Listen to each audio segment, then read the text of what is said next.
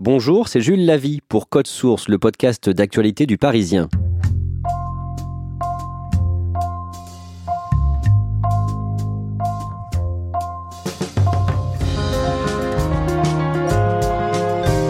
Des dealers ont-ils fait pression sur des jurés pour obtenir des acquittements? La question se pose à Bobigny, près de Paris, après le verdict clément d'un procès pour acte de torture en février dernier. Une enquête est ouverte et le président de la cour d'assises en personne a dénoncé des acquittements totalement infondés. C'était dans une note interne révélée le 9 septembre par le Parisien. Information dévoilée par Carole Sterlet, journaliste à la cellule Enquête Île-de-France du Parisien. Dans cet épisode de Code Source, elle nous raconte aujourd'hui l'histoire de la victime de ces tortures, un trafiquant repenti, René, alias Petit Père.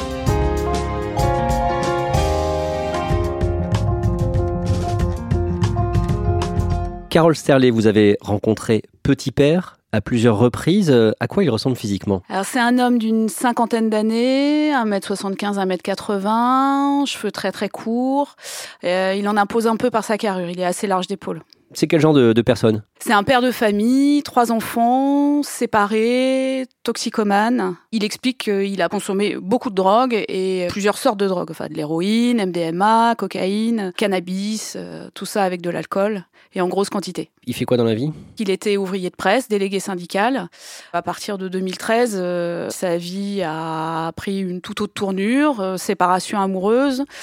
Il a décidé de quitter son travail, puis euh, il a sombré dans la toxicomanie, rattrapé par ses vieux démons. Et là, il a accepté, dit-il, de commencer à faire un voyage comme passeur, de ramener de la drogue au volant d'un camping-car. Il vivait où à ce moment-là? Il vivait en Île-de-France, il a grandi à Aulnay-sous-Bois, en Seine-Saint-Denis. En 2014, Petit Père commence à travailler pour un réseau de drogue. Pourquoi? Parce qu'il est ami avec quelqu'un qu'on surnommera Maxime. Il le connaît depuis très très longtemps. Maxime lui propose de faire un voyage. Il serait payé 100 euros par kilo convoyé. Donc il accepte. Il fait euh, un premier voyage, puis un deuxième, enfin un troisième. Tout ça à l'été 2014. Et pourquoi ce surnom? Lui explique que c'est parce que il appelait son ami Maxime le père et que par ricochet, il a été surnommé par les autres Petit Père. En août 2014, Petit Père convoie de la drogue pour la troisième fois. Comment ça se passe? Il récupère la drogue en Espagne, au volant d'un camping-car de location, et il doit remonter la drogue jusqu'en Seine-Saint-Denis, à Villepinte. Quel type de drogue? De l'herbe. Voilà, il y aurait eu, euh, allez, 70, 73, 80 kilos, on ne sait pas trop, peut-être plus. De toute façon, la drogue a disparu.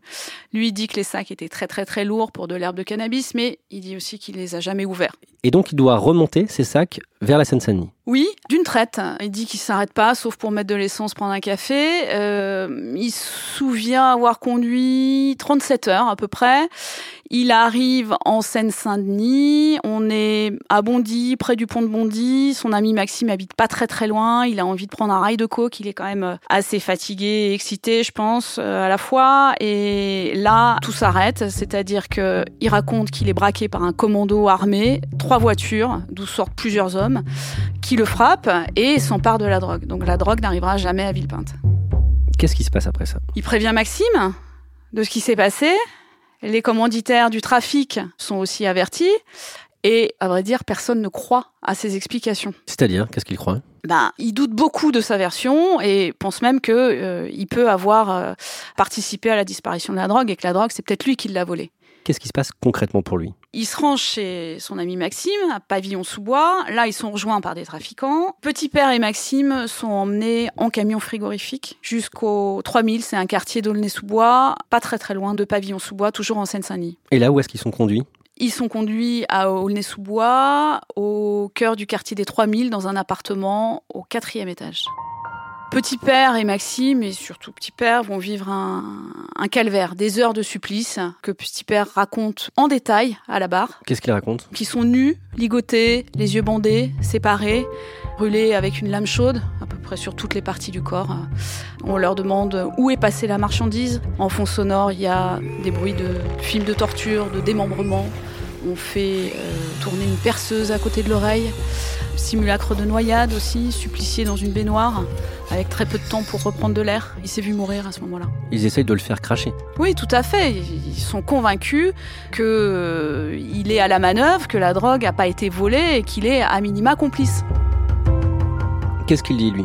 Lui, il dit qu'il y est pour rien, qu'il s'est fait frapper une première fois, que euh, on lui a vraiment volé la drogue, et il promet même d'hypothéquer sa maison pour rembourser une partie de la marchandise, parce qu'il faut savoir que il y aurait à peu près pour 300 000 euros investis, qui auraient rapporté au, à la revente, euh, allez, le double en bénéfice. Comment est-ce que ça se termine? Les tortionnaires libèrent les deux otages, Petit Père et Maxime, après avoir pris soin quand même de leur faire prendre une douche à l'eau de Javel pour effacer euh, d'éventuelles traces ADN. On leur fait porter des combinaisons de peintre. Ils les libèrent et avec une stricte consigne de n'appeler ni la police ni un médecin. Que fait Petit Père à ce moment-là? Il se remet tant bien que mal de ses blessures, de ses plaies saignantes, et puis on va dire un mois plus tard, il reçoit un coup de fil.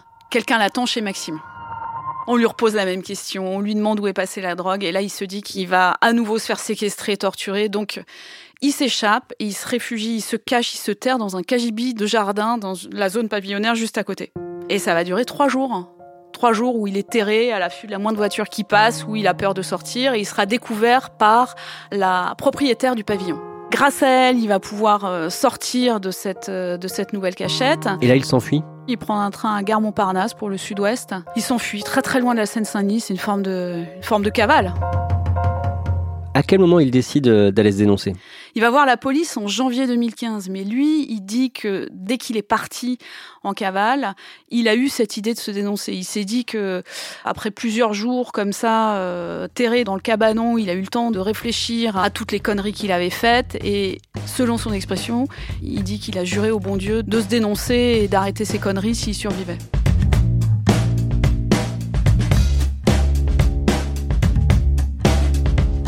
Le 26 janvier 2015, Petit Père se rend à l'Octrice, l'Office central de répression du trafic de stupéfiants, à Bordeaux.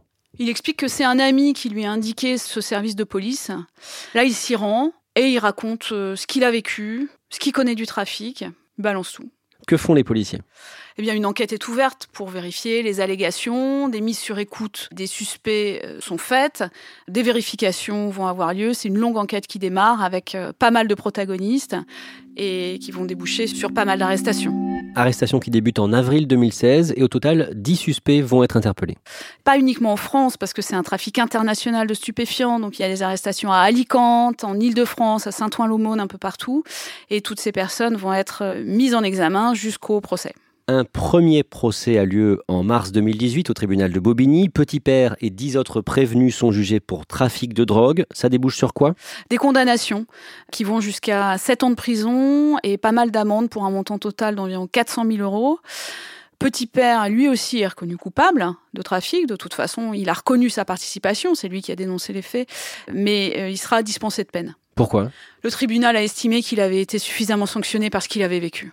En juin 2018, Petit Père se retrouve une nouvelle fois au palais de justice de Bobigny, mais cette fois en tant que victime, et ce sont ces tortionnaires qui doivent être jugés. Tout à fait. On est cette fois devant la cour d'assises de Bobigny, puisque les faits jugés sont qualifiés de crimes, séquestration en bande organisée, acte de torture et de barbarie. Huit accusés sont jugés, parmi lesquels cinq tortionnaires présumés et trois autres suspectés d'avoir pris part ou d'avoir joué un rôle dans la séquestration. Comment ça se passe Eh bien, le procès n'a pas lieu. C'est un fait qui est très très rare. Il n'y avait pas assez de jurés. On est à ce moment-là en pleine Coupe du Monde. Certains y voient un effet Coupe du Monde, on n'est pas sûr. En tout cas, il n'y a pas assez de jurés pour pouvoir composer la cour. Donc, le procès est renvoyé. Et c'est en janvier 2019 que le procès a enfin lieu devant euh, la cour d'assises de Bobigny. Vous avez assisté à ce procès, Carole Sterlet. Euh, décrivez-nous la salle. On est dans la plus grande salle d'assises de Bobigny. Il y a un box vitré pour les cinq accusés qui comparaissent détenus. Les trois autres comparaissent libres. Il y a énormément de policiers dans la salle et Petit Père est lui aussi sous escorte.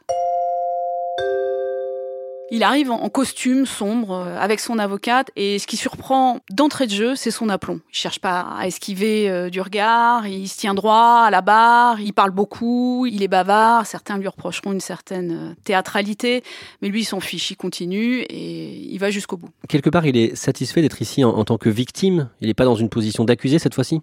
C'est ça. On a l'impression qu'il l'attend depuis longtemps ce rendez-vous. Pour lui, il faut que la vérité éclate et c'est à ce moment-là qu'il l'attend. Et comme pour euh, chaque procès aux assises, les jurés qui vont euh, siéger pendant toute la durée du procès sont désignés. Oui, ce sont des habitants de Seine-Saint-Denis qui figurent sur les listes électorales et qui vont être tirés au sort pour euh, ce procès. Alors il en faut six, mais vu la durée du procès, la Cour décide d'en tirer cinq supplémentaires pour combler d'éventuelles défaillances. L'accusation, comme la défense, ont possibilité d'en récuser, c'est-à-dire d'en écarter estimant que, euh, au vu des quelques informations qu'ils ont sur chaque personne, un tel ou une telle pourrait être défavorable à leur client ou à l'accusation. Et là, comment ça se passe? Bien, il y a quelques récusations tout à fait euh, habituelles, et puis euh, vient ce sixième juré tiré au sort, récusé par personne, qui va s'asseoir à côté des magistrats professionnels et des cinq euh, premiers jurés. Et là, on, on voit qu'il appelle l'huissier, il lui chuchote quelque chose à l'oreille qu'on n'entend pas. Et là, l'huissier dit Monsieur dit qu'il reconnaît des voisins dans la salle d'audience, sur les bancs du public. Donc, lui aussi va être récusé. Parce qu'il ne faut avoir aucun lien ni avec les accusés, la victime ou euh, des proches de l'un ou de l'autre.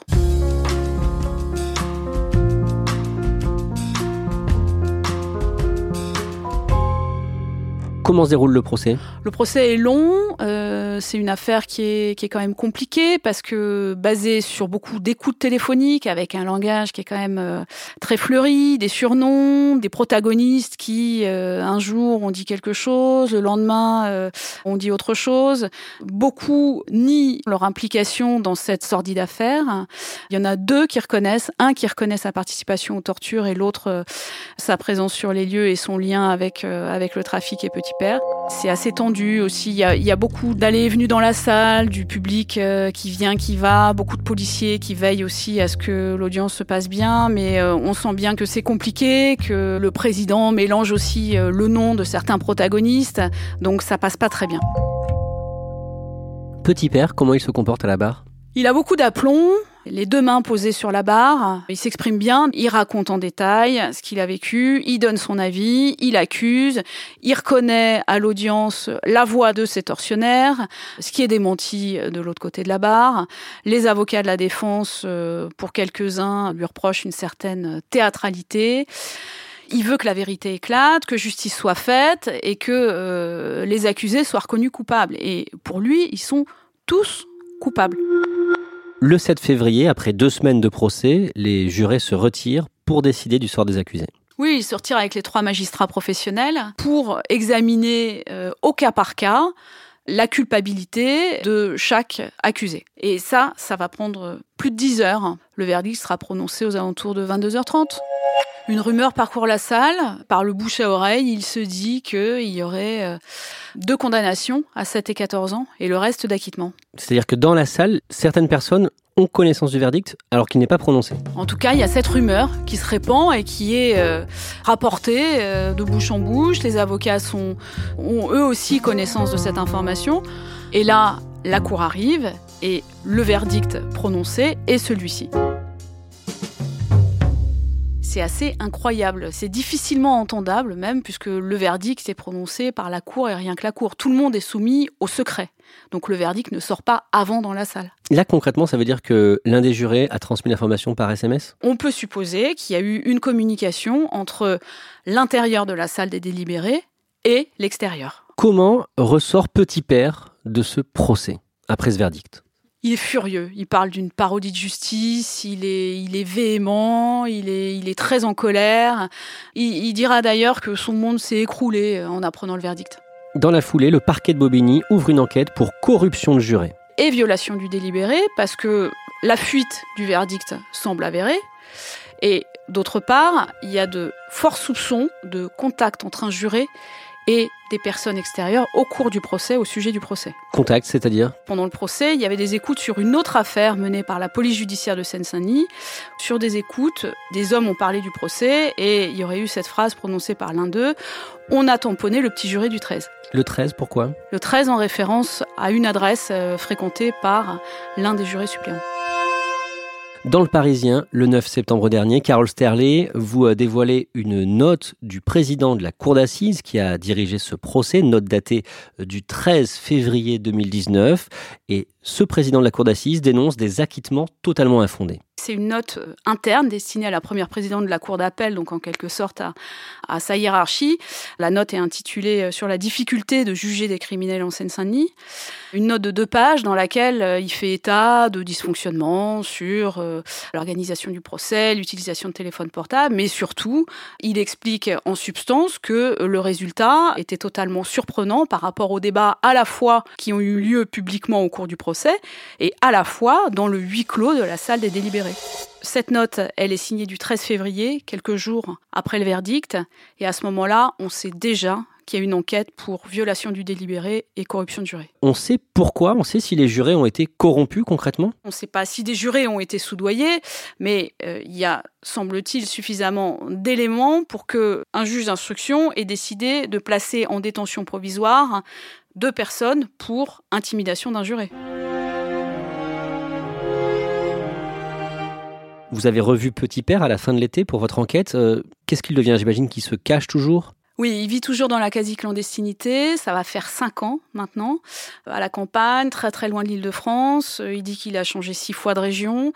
Personne ne le connaît sous son vrai nom. Ils se sent toujours en danger.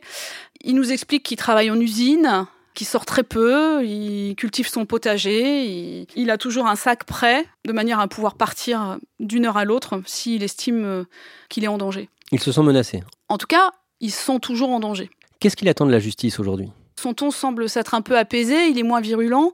On a l'impression que ces rebondissements judiciaires sur les mises en examen par rapport à, à l'éventuelle corruption de jurés lui ont donné confiance en la justice et il dit aujourd'hui clairement qu'il a foi en la justice. Il se prépare au second procès, en appel. Il va y avoir un, un, un deuxième procès, l'affaire va être jugée parce qu'il y a eu un appel. Il espère qu'une fois les condamnations tombées, il pourra changer de vie.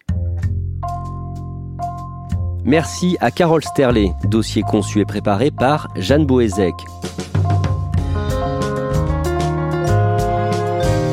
Code Source est le podcast d'actualité du Parisien. Production Jeanne Boézek et Clara Garnier-Amouroux. Montage Julien Moncouquiole. Réalisation Alexandre Ferreira.